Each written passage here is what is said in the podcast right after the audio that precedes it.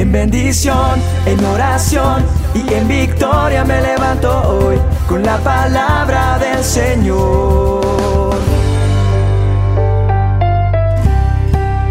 Con William Arana.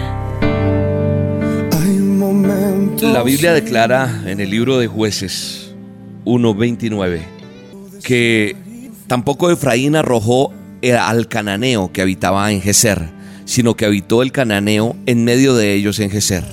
Hay una historia aquí en, en esta dosis y sucede algo aquí en el tiempo en el cual está relatándose este texto. Josué había muerto. quedaba, cuenta la historia allí en la Biblia, quedaba mucho territorio por conquistar. Las tribus de Israel debían completar lo que Josué había comenzado en el paso del Jordán en forma milagrosa, habían visto. Pero Dios había dado órdenes tan precisas que tenían que ser obedecidas, dice la palabra de Dios. Y a la tierra que iban a entrar los israelitas en ese momento eran tierras que pertenecían a la promesa que Dios había dado a su pueblo.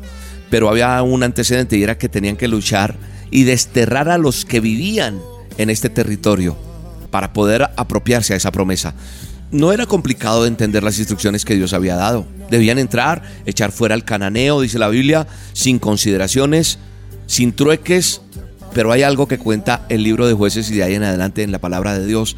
Dice que el pueblo de Moisés no lo hizo, sino que miró otras opciones, dijo, ah, esto no es tan peligroso, volvámonos amigos de ellos, le sacamos juguito a ellos, los ponemos a trabajar aquí, hacemos esto. Empezaron a planear y esto fue desobediencia. Y esta desobediencia trajo consecuencias. Al leer esto y no detenerme tanto por una dosis diaria, yo le invito a que lo lea, a que busque la palabra y que Dios le hable. Pero quiero llegar a este punto. Cuando yo leo estos relatos, es imposible no preguntarme si yo o en nosotros en la actualidad no hemos hecho lo mismo. De pronto hay actitudes en nuestra vida que Dios nos ha pedido que desechemos y aún persisten en nosotros. Dios nos ha dado promesas Dios está por darnos bendiciones. Y la gente dice, pero ¿por qué no llegan? Porque todavía no hemos desechado cosas con las cuales no tenemos por qué vivir. Tal vez nos está pasando como allí en jueces. Todavía habitamos en medio de ellos, en medio del cananeo. Y entonces, tal vez existan pecados que tal vez no han sido también confrontados, no han sido resistidos con, con la firmeza hasta hacerlos sacar de nosotros de nuestro andar, de nuestra relación con Dios. Y entonces cuando dejamos que el enemigo habite con nosotros, bajo la excusa de pronto, ay, yo lo voy a sacar provecho a esto un momentico y ya, seguimos ahí las indicaciones más personales que las que Dios nos ha dado para vivir en libertad. ¿Sabe una cosa? Terminamos siendo esclavos. Y Dios no quiere que nosotros seamos esclavos. Dios no quiere que nosotros estemos apartados de lo que Él tiene y el propósito que Él tiene. No, no podemos pensar que nuestras ideas, que lo que yo creo va a ser mejor que lo que Dios tiene para mí. No podemos creer que mi acto de rebeldía va a pasar de agache, no. Todo lo que yo haga, todo lo que sea en desobediencia a Dios, va a tener una consecuencia. Y sabe una cosa, hay consecuencias que la gracia de Dios no va a poder evitar. La mejor manera de proceder es hacer caso a las indicaciones que Dios te ha puesto. William, pero es que no sé cuáles. Basta ya.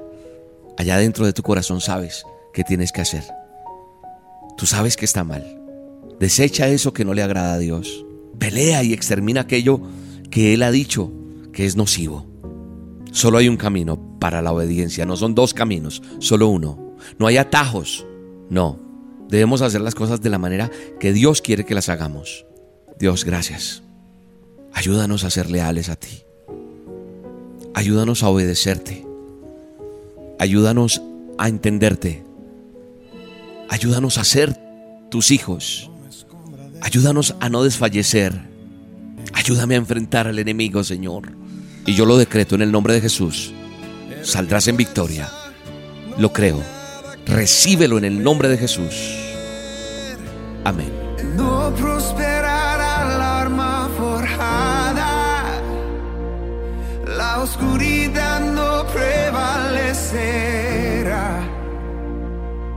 Porque el Dios que sirvo siempre triunfará.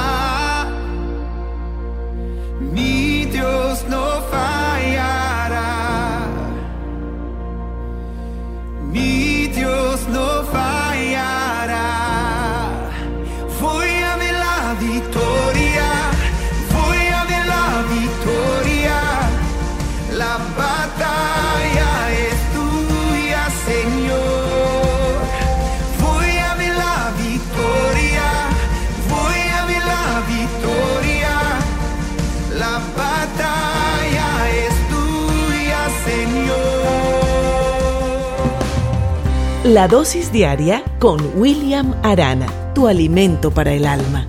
Vívela y compártela. Somos Roca Estéreo